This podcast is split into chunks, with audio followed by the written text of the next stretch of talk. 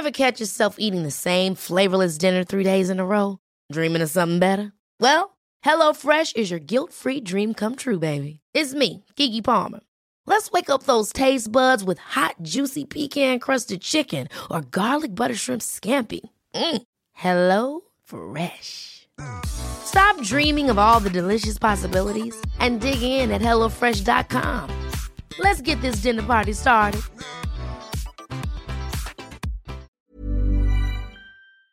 Bonjour, c'est Zoé de Louis.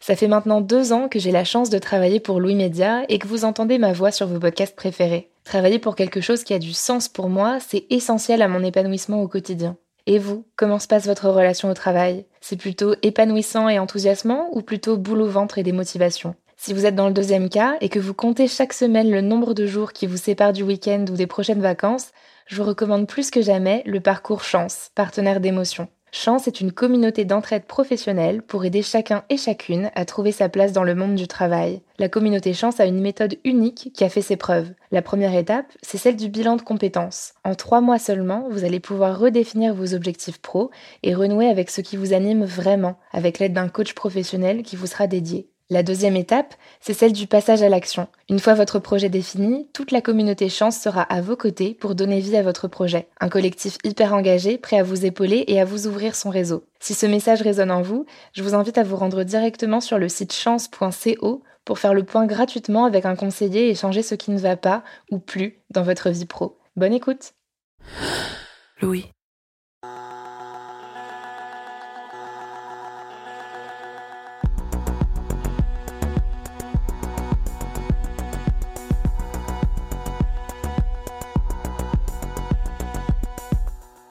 Je sais pas vous, mais moi, souvent, quand je parle, je dois me faire violence pour ne pas utiliser de mots anglais.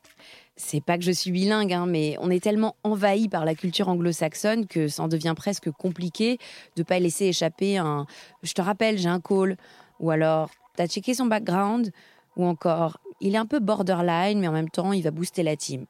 Bon, évidemment, j'exagère exprès, mais je suis sûre que beaucoup d'entre vous se reconnaîtront, en particulier dans le contexte professionnel. Brainstorm, challenge, meeting, punchline, coworking.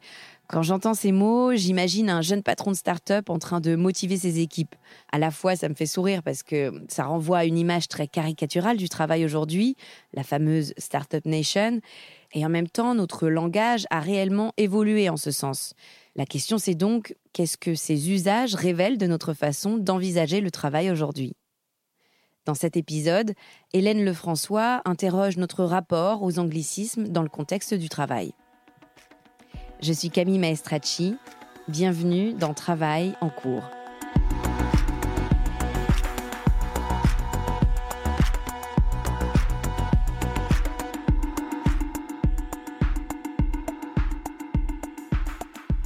Entre 2014 et 2017, j'étais correspondante à Londres.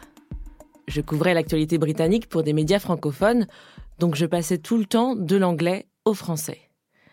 Avec mes amis et mes collègues francophones, je parlais beaucoup franglais. On disait c'est easy, c'est dead, c'est un plat healthy. Mais quand j'écrivais des articles ou des reportages pour la radio, je faisais attention et j'expliquais toujours les mots ou les expressions que je laissais en VO. Comme Louis, les partisans de Smith sont persuadés que le Parti travailliste n'arrivera jamais au pouvoir si Corbyn est élu. Du côté des partisans de l'actuel leader, cette élection est vécue comme une injustice, un énième coup bas de l'establishment, car pour ses partisans, notamment les jeunes, Jeremy Corbyn est le leader authentique dont la politique avait besoin. Un jour, j'ai reçu un mail d'un certain Daniel. C'était au sujet d'un de mes articles sur la frontière entre l'Irlande du Nord et la République d'Irlande juste après le référendum sur le Brexit. Je parlais des éventuelles conséquences, comme le retour des checkpoints. Dans son mail, Daniel me disait très poliment qu'il aurait été plus correct que j'utilise l'équivalent français, poste de contrôle. Dans les faits, Daniel a raison. Il existe un équivalent français.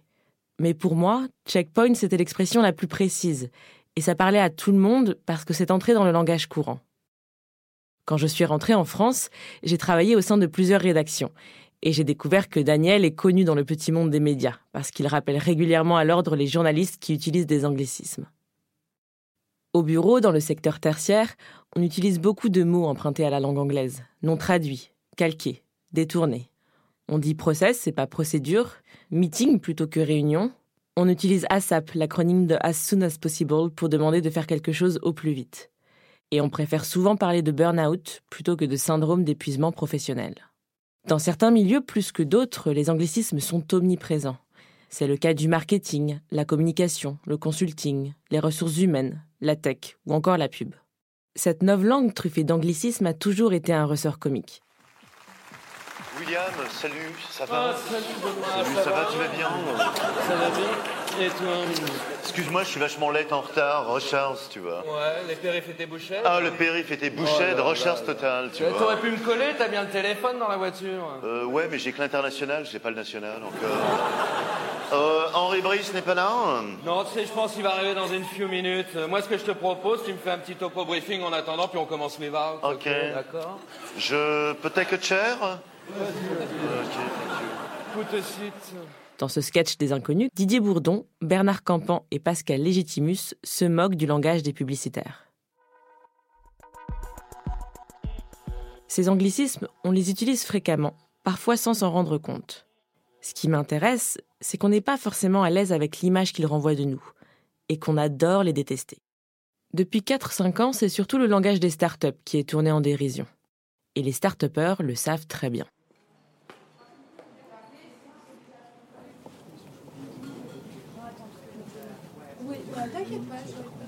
Bonjour. Bonjour. Mathilde, bonjour. Euh, du coup, je m'appelle Mathilde, je suis Startup Manager chez Incubator, Rennes. Et mon travail, c'est d'accompagner les porteurs de projets au cours de leur incubation à travers un programme d'atelier. Et c'est aussi un accompagnement personnalisé avec des rendez-vous individuels. Euh, donc du coup là c'est les bureaux de l'équipe et euh, je suis avec Séverine qui est product manager chez Incubator et qui accompagne les startups sur le produit du coup, la conception du MVP avec les maquettes, les wireframes. Donc du coup là c'est l'open space avec les bureaux de startups. Là, clairement j'ai visé en plein dans le mille. Mais si elle utilise beaucoup d'anglicismes, Mathilde Saunier n'est pas toujours très à l'aise avec ça. À commencer par l'intitulé de son poste. Quand on me demande quel travail je fais, je déteste dire que je suis startup manager parce que euh, ben, c'est un nouveau métier qu'on ne connaît pas et qu'il euh, y a euh, le mot startup et qu'il est galvaudé et que du coup startup manager ça fait beaucoup sourire. Je, suis tellement peu à l'aise pour le dire que je prends l'accent anglais parce que je, joue de l'autodérision quoi. Ouais, je suis startup manager. et du coup, ça, ça me fait moi-même sourire parce que Ouais, c'est un anglicisme, mais je suis pas fan, moi, personnellement, d'avoir un nom de métier euh, avec de enfin, anglais, en fait. Si Mathilde n'est pas à l'aise, c'est en partie parce que les anglicismes peuvent être assez mal vus. En France, il y a une farouche opposition au franglais. Et ça ne date pas d'aujourd'hui. Le terme franglais aurait été inventé en 1959 par le grammairien Maurice Rat, qui est l'un des fondateurs de l'association Défense de la langue française. À l'époque, l'expression a déjà une connotation négative. Pour Maurice Rat, le franglais désigne le français émaillé de vocables britanniques que la mode actuelle impose. En 1964, Gallimard publie Parlez-vous franglais. Dans cet essai, son auteur René Etiamble s'indigne contre le mélange des langues.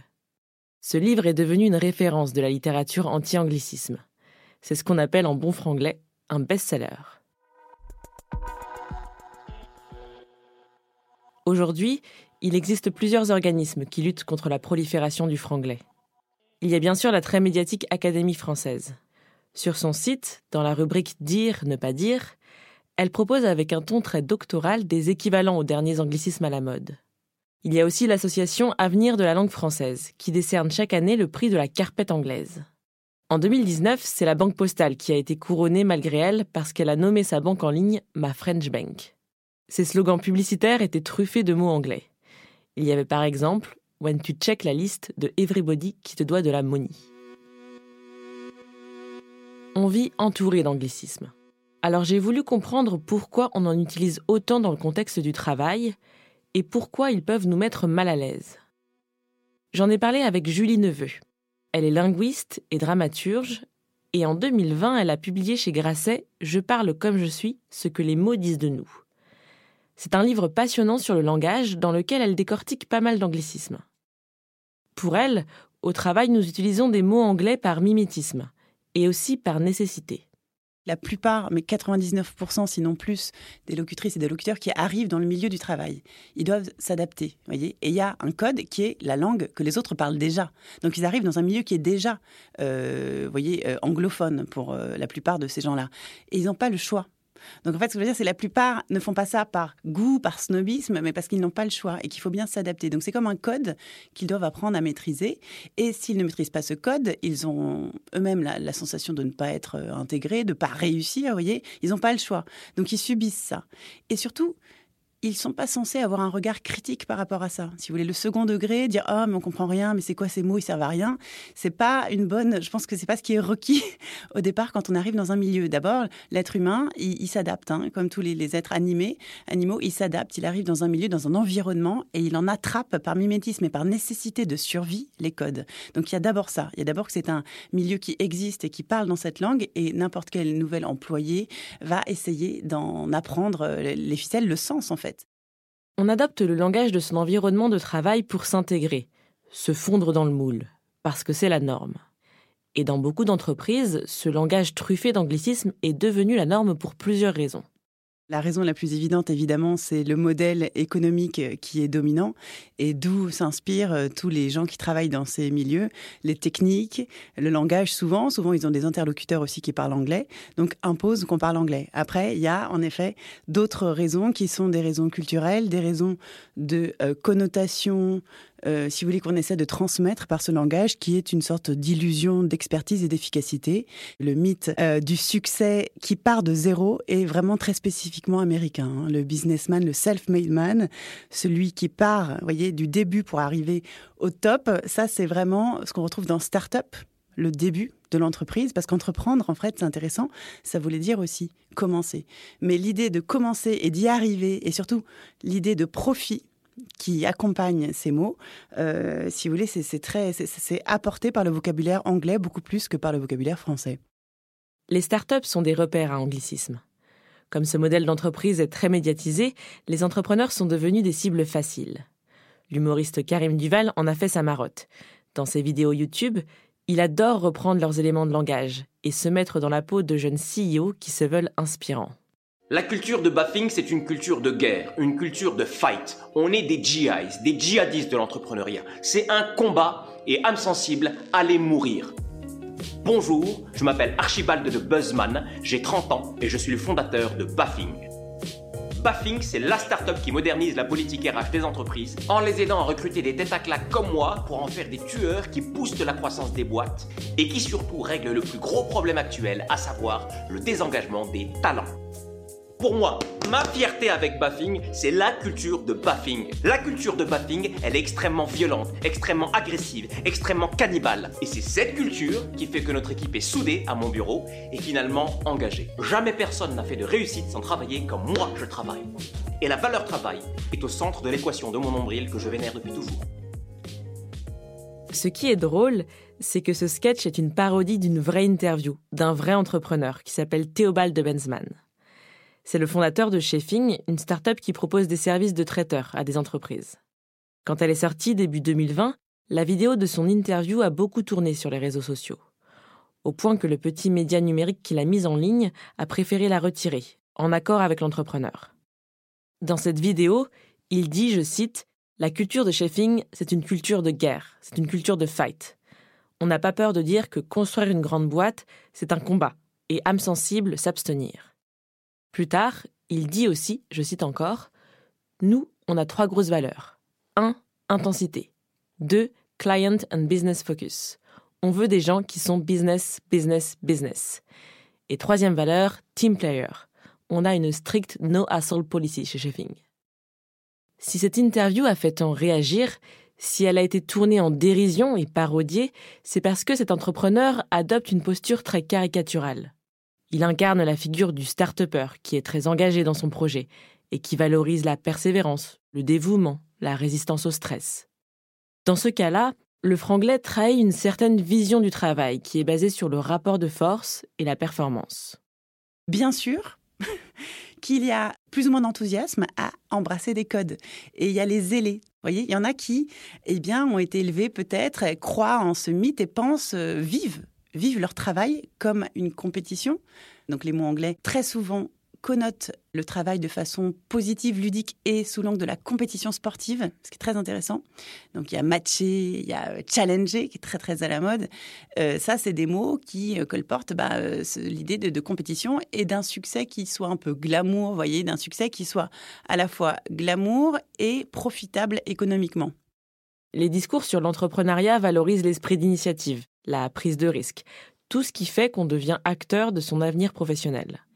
Cette idée se retrouve même dans le nom de la boîte, Chefing, et plus précisément dans le choix du suffixe ing, qui est utilisé à tout va en français.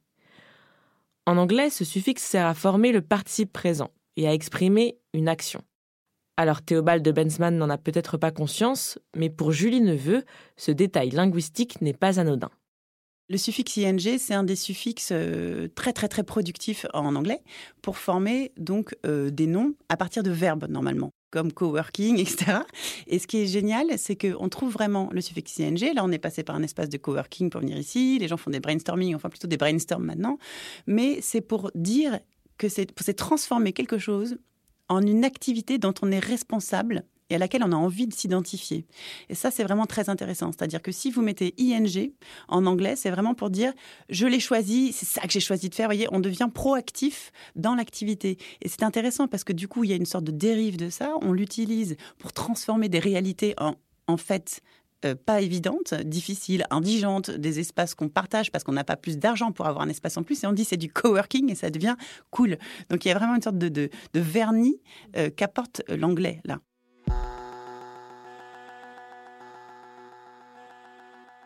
Après, c'est toujours pareil, il faut réussir à distinguer ce qui est du jargon, qui est vraiment opérationnel, je dirais, et puis euh, ce qui est du folklore, euh, qu'on entend souvent euh, à la radio ou sur Internet ou, ailleurs. C'est souvent repris, voilà. Quand on fait un repas partagé à la French Tech Rennes Saint-Malo au mois de juin, parce qu'il fait beau, on va dehors, on fait du pique-nique, on appelle ça un co-lunch. Voilà, ce genre d'exemple-là, évidemment, ça fait rire tout le monde, mais d'un autre côté, le fait qu'il y ait ces termes-là au-delà du jargon et que ça fasse rire tout le monde, ça peut être d'un autre côté intéressant pour eux parce que on se moque de là-dessus et on rentre pas dans les détails de ce que ça veut dire et de tout le reste. Lui, c'est Antoine Gouritin. Il a travaillé pendant quatre ans dans une start-up du secteur culturel. Aujourd'hui, c'est plutôt un observateur critique. Dans son podcast Disruption protestante et dans son essai Le startupisme, le fantasme technologique et économique de la Startup Nation, il s'attarde beaucoup sur le langage utilisé dans cet écosystème. Et quand je dis écosystème, je parle des start mais aussi de tous les acteurs qui gravitent autour. Les investisseurs, les personnes qui travaillent dans les incubateurs, les chargés d'innovation des administrations et des grandes entreprises. Pour Antoine Gouritin, leur langage est souvent enchanteur. Les anglicismes vont servir à donner une connotation positive à des mots ou des concepts qui inspirent la défiance. Quand la traduction française ne euh, le fait pas, ben, on va utiliser que le mot anglais parce que ça craint. Par exemple, les acteurs de l'innovation parlent de venture capital pour parler des capitaux apportés aux jeunes entreprises en pleine croissance qui peuvent à tout moment se casser la figure. Euh, des investisseurs, euh, tous là, ils finissent par utiliser la version anglaise parce qu'en français, un fonds qui fait de l'investissement, on appelle ça un fonds de capital risque. Mais ils vantent le risque partout. Mais si, quelque chose s'appelle capital risque, alors là, ça va plus du tout. Ce que veut dire Antoine Gouritin, c'est que prendre des risques dans le monde de l'entrepreneuriat est bien vu. Mais le mot risque associé au capital, donc à l'argent, ce n'est pas vendeur. La novlangue truffée d'anglicisme contribue aussi à brouiller les pistes. Un bon pitch avec les bons mots-clés va donner l'impression que le projet est innovant, même si ce n'est qu'une vieille idée recyclée. C'est des gens qui se pensent en rupture tout le temps. Et dès qu'ils ont une idée, euh, alors ils ont tendance à croire que c'est une idée géniale parce qu'elle vient d'eux. Euh, mais en plus, voilà, ça va tout changer. C'est des changements de paradigme en, tout le temps. Et euh, ça a été repris en français dans une traduction littérale, du coup, disruption. Alors que quand on regarde un petit peu de plus près, il y a la plupart des idées, c'est pas des idées qui sont très neuves, et les modalités sont pas très neuves non plus. Ces dix dernières années, les pouvoirs publics ont soutenu la création de start-up à coups de dispositifs et de fonds publics. Avec sa campagne en 2017, Emmanuel Macron les a mises un peu plus sur un piédestal. Les startups sont présentées comme une réponse au chômage et aux inégalités. Mais leur langue peut donner une impression d'entre-soi et d'opacité. Dans une industrie qui se veut le futur, à qui on a dit depuis toujours qu'elle était le futur et qui, y croit, euh, ce langage euh, en franglais, euh, c'est très excluant, tout simplement.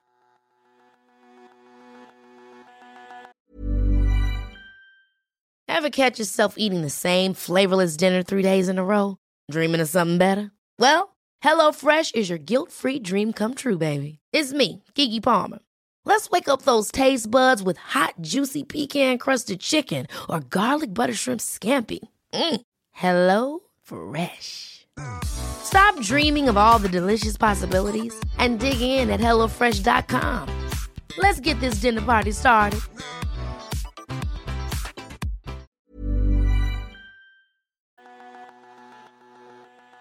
En réalité, n'importe quel jargon professionnel peut être excluant. Si vous êtes chargé de com et que vous discutez avec des personnes qui travaillent dans le domaine médical, qui utilisent plein de termes techniques, vous n'allez pas tout comprendre et vous pouvez vous sentir exclu. Mais avec les anglicismes, il y a deux choses. D'abord, tout le monde ne comprend pas ces mots, parce qu'il y a la barrière de la langue. Et en plus, parler franglais est souvent considéré comme une forme de snobisme. Ce qui n'aide pas, c'est qu'il existe beaucoup de stéréotypes sur les startups. Pour pas mal de gens, elles font partie d'un petit milieu parisien, assez élitiste. Et c'est vrai que les enquêtes sociologiques montrent que la majorité des start sortent de grandes écoles et viennent de milieux privilégiés. Le franglais peut donc renforcer ces clichés. J'en ai parlé avec Loïc Coudray, le directeur de l'incubateur de Rennes où travaille Mathilde Saunier, la startup manager que vous avez entendue au début de cet épisode. Loïc Coudray a conscience de ce problème.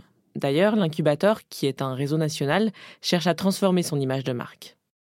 Dans la stratégie d'incubateur, on a ouvert très tardivement un, bureau parisien parce que on voulait justement faire de l'innovation en province et amener l'innovation euh, dans d'autres métropoles autres que Paris. Et avec cette idée de que l'entrepreneuriat est pour tous et d'éviter d'apporter ce, cette culture-là avec ces codes-là.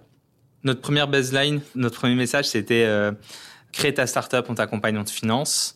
Euh, mais on s'est rendu compte aujourd'hui que ben, beaucoup de porteurs de projets ont plein d'anglicismes euh, et euh, tombent un peu. On a, on a quelques caricatures dans, nos, dans notre portefeuille. Euh, ça nous fait rire en interne, mais on n'est pas sûr que ça soit l'image qu'on souhaiterait envoyer non plus. Et on prend bien conscience, on a cinq ans maintenant, que bah, le mot startup, c'est complètement galvaudé, c'est utilisé à tout va. Euh, nous, on a une autre une définition qui nous semble la, la plus correcte, mais qui n'est pas du tout partagée euh, par tout le monde. Euh, et, donc, on souhaite ne plus euh, utiliser le mot startup dans notre communication. Pour Loïc Coudray, cette novlangue risque de desservir l'incubateur et de décourager celles et ceux qui ne s'y reconnaissent pas. Il veut donc éviter que les entrepreneurs et les entrepreneuses qui l'accompagnent cochent les cases du cliché du start-upper. Et lui-même veut éviter de renvoyer cette image. Je suis euh, le, le, le, morphotype du start-upper, en fait. Euh, je suis un jeune cadre blanc sorti d'école de, de, commerce. Et ben, je voulais pas ressembler à, à, ça. Et je pense que le vocabulaire euh, favorise ce morphotype de, de, ce que peut être le start-upper. Tu voulais pas être une caricature? Ouais, carrément. C'est ça, je, je voulais pas tomber dans cette caricature. Je pense, en plus, dans les valeurs d'incubateur et dans les miennes, il y a quelque chose qui est le fait que tout le monde peut entreprendre, quel que, quel que soit son profil, qu'on n'ait pas d'argent, on demande d'avoir 1000 euros, c'est le minimum pour la création juridique de la société. Mais nous, on apporte l'argent derrière nécessaire au développement. Euh, et on pense, euh, euh, que ce soit incubateur ou moi, c'est quelque chose qui est dans mes valeurs, que tout le monde aujourd'hui en France peut entreprendre. Il existe plein de dispositifs qui permettent de trouver les financements ou d'être accompagné pour. Euh, et je trouve que le vocabulaire et cette culture start-up euh, est un réel frein justement et permet de rendre ça inaccessible euh, parce qu'on n'en fait pas partie ou on n'en comprend pas les codes. Euh, et l'idée, c'est de casser ça au maximum. Concrètement, Loïc Coudray fait attention au langage que les entrepreneurs et les entrepreneuses utilisent. C'est ce que j'ai pu constater lors du point d'étape pitch que l'incubateur organise tous les trois mois. Bon bah merci à tous d'être là. Euh, du coup, l'idée, c'est un quart d'heure de pitch, 10 minutes de questions-réponses. On va vous challenger sur vos projets. Le point pitch, c'est un entraînement pour les porteurs et les porteuses de projets qui seront amenés plus tard à convaincre des éventuels investisseurs. Leur présentation s'appuie sur des slides et suit une trame, ce qu'on appelle un pitch deck. Le pitch deck, c'est un format de document demandé par les investisseurs. Euh, c'est le support de présentation de son business plan. Euh, donc c'est sous forme de slide, un PowerPoint ou, ce genre de document. Euh, qui permet d'expliquer de, le projet, la start-up, ses perspectives financières, son besoin de financement. Et c'est un document demandé par tout, euh, tout, tout, tout, partenaire financier. Lors de ces présentations, Les porteurs et les porteuses de projets utilisent parfois des mots techniques pas français qui font partie du pitch deck, comme workflow, business plan ou persona, qui est le terme utilisé en marketing pour désigner la cible du produit. Mais ce n'est pas non plus une avalanche d'anglicisme. Euh, donc. Euh... Je mets un chrono, t'as 15 minutes, c'est parti. Hop. Euh, bonjour à tous, euh, merci euh, d'être présents aujourd'hui. je vais commencer par un chiffre, donc 16 000 euros. Le premier à passer s'appelle Oscar Landry et il est tout jeune. Il a 19 ans, il vient de finir sa deuxième année d'IUT. UJob, UJob c'est une application d'aide à la recherche d'emploi basée sur les soft skills. Donc elle s'adresse à des grands groupes, ETI et PME qui recrutent sur des postes qui demandent peu, peu de qualification. Donc, euh, mon idée, en fait, c'est que le candidat, il s'auto-évalue sur des soft skills, que ces soft skills-là, donc ça constitue un profil, et que ce profil, pour éviter les biais qui sont liés à l'auto-évaluation, il va pouvoir le partager avec ceux qui le connaissent le mieux, qui finalement sont ses amis. Ça peut être son coach de sport, ça peut être euh, son ancien employeur. Et donc, à leur tour, vont évaluer son profil, et ça va permettre au recruteur d'avoir un double point de vue, une double évaluation, et euh, donc trouver vraiment le profil qui match le mieux. Euh, très rapidement, donc euh, au niveau du fonctionnement. Pour le... Au moment des questions-réponses, Loïc Coudray lui fait des remarques sur les éléments de langage utilisés. sur la, la, slide workflow, tu nous parles de, de swipe, mais je comprends pas ce que c'est. On ne sait pas ce que fait Tinder. Tu peux pas nous dire c'est comme Tinder. Explique-nous ce que c'est que, en fait, c'est de passer d'une image, d'un écran à un autre, en allant à gauche, j'accepte, à droite, je refuse. Enfin, il faut que tu expliques plus clairement la mécanique, parce que c'est vraiment pas clair. Mhm. Et du coup, la deuxième mécanique que tu nous dis, tu nous dis ensuite les profils match, mais je sais pas ce que ça veut dire matcher. Concrètement, comment tu fais pour faire ce matching? Ce qui est intéressant, c'est que là, Loïc Coudray le reprend sur des termes qui sont entrés dans le langage courant. A priori, notre génération connectée, qui a grandi avec les applications de rencontres, les connaît bien. Sa démarche est pédagogique. Il veut le pousser à être plus précis, plus professionnel. Euh, oui, parce qu'ils ont vite tendance à jargonner, euh, à utiliser soit des langages qui sont issus de leur secteur d'activité, soit les codes de la start-up. Je pense qu'il faut être vraiment attentif que tout le monde comprenne bien ce qu'on dit. Euh, et, c'est super facile de jargonner et de vouloir ressembler à Steve Jobs ou autre. Euh, donc, ouais, je suis attentif à ça. Euh, et puis aussi concrètement, j'ai un exemple des, partenaires financiers qui bah, n'acceptent même pas de regarder ou d'écouter certains porteurs de projets parce qu'ils savent très bien d'entrer, soit en lisant le, le, business plan ou les documents envoyés, que ils comprendront pas parce que euh, c'est un secteur d'activité qui est trop complexe et bah, s'il n'y a pas d'intérêt, enfin, si c'est compliqué à comprendre ou il y, a trop de jargon, euh, bon, on va pas y aller, enfin, on va pas prendre le temps de regarder.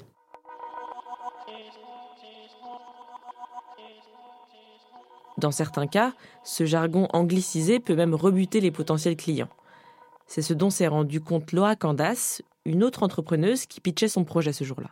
Je suis Laura et euh, je vais vous présenter Bulle d'autonomie, un projet à fort impact social qui va pouvoir concerner n'importe lequel d'entre nous dans cette salle. Parce que nous avons tous des... Laura Candas a 37 ans et elle a travaillé pendant 9 ans dans le médico-social avant de créer son entreprise. Elle l'a baptisée Bulle d'autonomie. Son but, c'est d'accompagner les aidants, les personnes qui soutiennent un parent vieillissant, tout en continuant à travailler. Ce qui est intéressant, c'est que euh, nous sommes pour l'instant une dizaine à s'être lancés dans ce nouveau secteur qu'on appelle dans notre jargon le care management. En fait, c'est la coordination. Tout simplement. Elle, elle ne parle pas de care management ou care manager. Même si c'est un terme homologué, elle trouve que c'est contre-productif de l'utiliser. Alors déjà, au niveau de mon public, euh, j'ai toujours été en contact avec les personnes âgées. Donc c'est vrai que l'anglais pour les personnes âgées, c'est toujours très compliqué. Et j'avais vraiment envie que mon projet touche la majorité des personnes et que ce soit compréhensible par tous. après, justement, là, j'ai intégré une commission nationale sur la nouvelle branche que je suis en train de développer, donc le Care Management. C'est ce qu'on n'arrête pas de dire, c'est des care managers pour le, pour le métier. Et justement, j'ai commencé à en parler à mes clients sur le terrain et j'ai bien vu que ça ne collait pas du tout. Déjà, ça colle pas avec moi et en plus, euh, voilà, ça, ça colle pas du tout. Donc j'ai décidé, au lieu de parler de care, care, manager, de vraiment parler de coordinateur. Je trouve que c'est beaucoup plus clair et je me rends compte que mes, mes, partenaires et mes clients comprennent beaucoup mieux les choses comme ça. Et ils ont beaucoup moins peur, moins d'appréhension. Ça peut nous arriver d'être mal à l'aise avec des mots anglais qu'on est censé utiliser, et c'est à nous de trancher. Dans sa situation, Laura a dû arbitrer toute seule et trouver une solution pour utiliser un équivalent français. Pour comprendre si on pourrait faire autrement, j'ai envie de faire un détour par le Québec, un endroit où cette question des anglicismes est encore plus prégnante qu'en France. Et en l'occurrence, si Laura vivait au Québec, les institutions publiques se seraient chargées de cet arbitrage pour elle, bien avant qu'elle ait à se poser la question. En fait, au Québec, la donne est très différente. Et je dis pas que c'est pas souhaitable d'avoir une euh, politique gouvernementale très réactive et que le peuple suit. Mais ce qui est sûr, c'est que euh, au Québec, donc, il y a l'Office québécois de la langue française qui réagit très très vite et qui propose tout de suite des mots. Donc, par exemple, on ne dit pas spoiler, on dit divulgacher. Euh, bon, et, la population suit majoritairement, parce qu'elle est informée très tôt, hein, c'est une politique plus réactive au Québec. En France, il existe bien une institution qui détermine la politique linguistique. C'est la délégation générale à la langue française et aux langues de France. Mais elle n'est pas aussi réactive que son équivalent québécois. Et quand les mots commencent à se répandre dans le langage courant, c'est compliqué de changer les habitudes.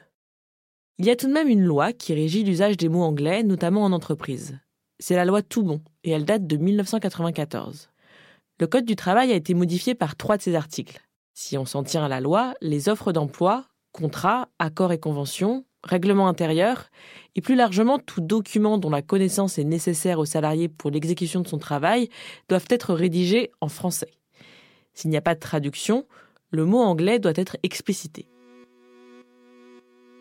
Des entreprises ont été sanctionnées pour ne pas avoir respecté cette loi. C'est le cas de General Electric Medical System, Europe Assistance, Nextira One, qui imposaient des logiciels et des documents de travail en anglais à des salariés français. Les syndicats y prêtent attention parce qu'ils estiment que la généralisation de l'anglais en entreprise peut être discriminante et mettre en difficulté des salariés qui ne parlent pas anglais. Mais cette loi permet surtout de régler des contentieux qui concernent des documents tout en anglais. Elle n'a pas d'effet dissuasif sur l'usage des anglicismes à l'oral et même à l'écrit. Quand on regarde des offres d'emploi sur des sites de petites annonces, on trouve plein d'offres avec des intitulés de postes en anglais comme Data Analyst, Customer Operation Manager, Business Developer Sales. En théorie, ces offres ne respectent pas la loi tout bon. Mais en pratique, personne n'engage de poursuite judiciaire. Tant que les missions sont clairement expliquées dans la fiche de poste, les anglicismes sont tolérés. Dans le contexte du travail, la loi Toubon sert avant tout à défendre les droits des salariés, plus qu'à protéger la langue française. Si au Québec, les institutions accordent plus d'importance à la préservation de cette langue, c'est parce qu'il y a un fort enjeu identitaire, bien plus qu'en France. Au Québec, il y a non seulement euh, des autorités linguistiques plus présentes, qu'on entend, plus audible. Et puis, il y a aussi cet euh, enjeu, pour le coup très nationaliste, très identitaire, qui est qu'au Québec, presque la seule valeur culturelle qui les différencie, qui différencie les Québécois de leurs voisins, ce sera la langue. Nous, bah, il y a tellement d'autres valeurs culturelles. Vous voyez, la nourriture, bien sûr, mais, mais d'autres qui font qu'on ne on se sent pas menacé dans notre identité, donc il y a moins d'enjeux dans la langue, même s'il y en a encore, encore quelques-uns, puisque vous voyez qu'il y en a beaucoup qui, critiquent et qui se sentent menacés aussi. Mais la menace, en tout cas, est perçue et comme une réalité, on va dire géographique, euh, beaucoup plus prégnante euh, au Québec. Il n'empêche qu'en France aussi, les pourfendeurs des anglicismes sont réellement inquiets pour l'avenir de la langue française. Mais Julie Neveu m'a dit quelque chose là-dessus qui m'a beaucoup rassurée. Ce n'est pas parce qu'on se laisse séduire par quelques anglicismes que le français va disparaître. C'est une langue vivante, donc par définition, elle n'est pas figée. Comme l'anglais, elle évolue et incorpore des mots étrangers. En fait, les deux langues ont toujours beaucoup échangé. Et c'est amusant de voir que les mots soi-disant anglais viennent en réalité du français. Vous savez que les deux tiers, enfin, il y en a qui disent la moitié, d'autres les deux tiers du vocabulaire anglais vient du français par la conquête anglo-normande en 1066 de Guillaume le Conquérant. Euh, donc, en fait, bien sûr, c'est pour ça que je suis toujours euh, réticente à, à combattre les anglicismes euh, sous l'angle donc national, parce que parce que c'est absurde, il suffit de regarder le passé, l'histoire de la langue pour voir que le mot anglais, une fois sur deux, vient du vieux français, qu'au fond, les deux viennent du latin, finalement. Manager, par exemple. On a complètement francisé sa prononciation, mais c'est un anglicisme. Sauf que le terme anglais vient de l'italien maneggiare, qui porte en lui le mot mano, la main, qui vient lui-même du latin manus. Les anglicismes font partie de notre manière de parler et de penser. Au travail, on n'a pas toujours le temps de peser chacun de nos mots. Ce n'est donc pas un drame si on ne peut pas s'empêcher de dire meeting à la place de réunion, par automatisme. Ce qui pose surtout problème, c'est quand les anglicismes deviennent une barrière excluante et brouillent le message, que ce soit volontaire ou pas. Donc c'est important de garder ça en tête et de s'adapter à son interlocuteur ou son interlocutrice, comme Laura avec sa clientèle.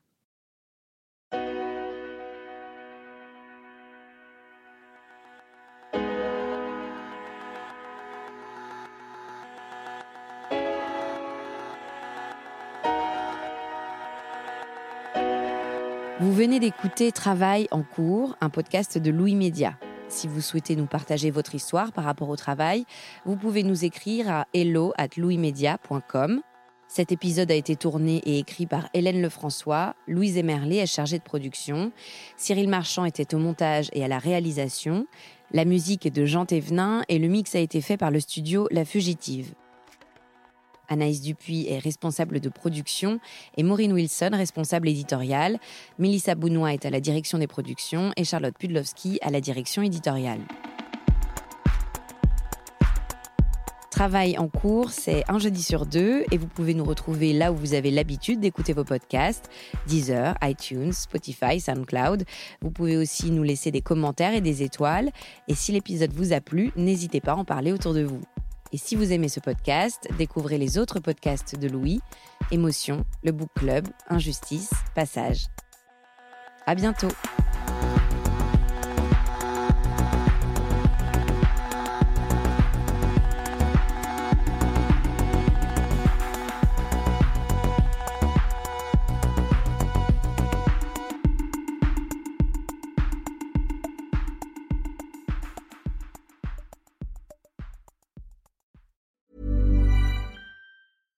Ever catch yourself eating the same flavorless dinner three days in a row?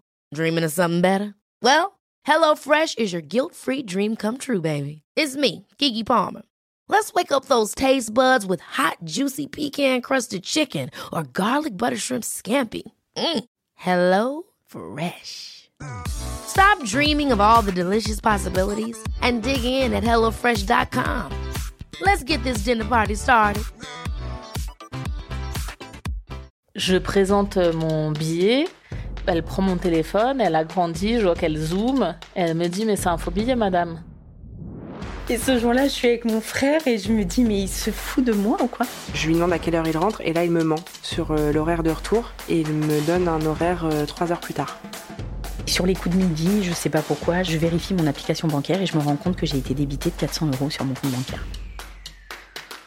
Je vois le, le policier regarder euh, son écran, on voit qu'il y a un pavé, quoi. Et euh, là, il me regarde et il me dit Monsieur, je peux pas vous dire ce qu'il y a sur mon écran. Par contre, regardez-moi bien droit les yeux, fuyez. Je fais une marche arrière. Et à ce moment-là, une jeune fille arrive en courant. On lui hurle par la fenêtre que nous sommes toutes ces meufs. Donc je lui dis à toi, ramène ton cul ici tout de suite parce que ça va partir en cacahuète.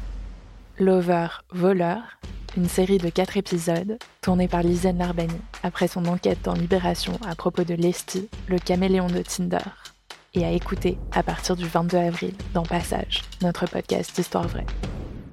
À très vite.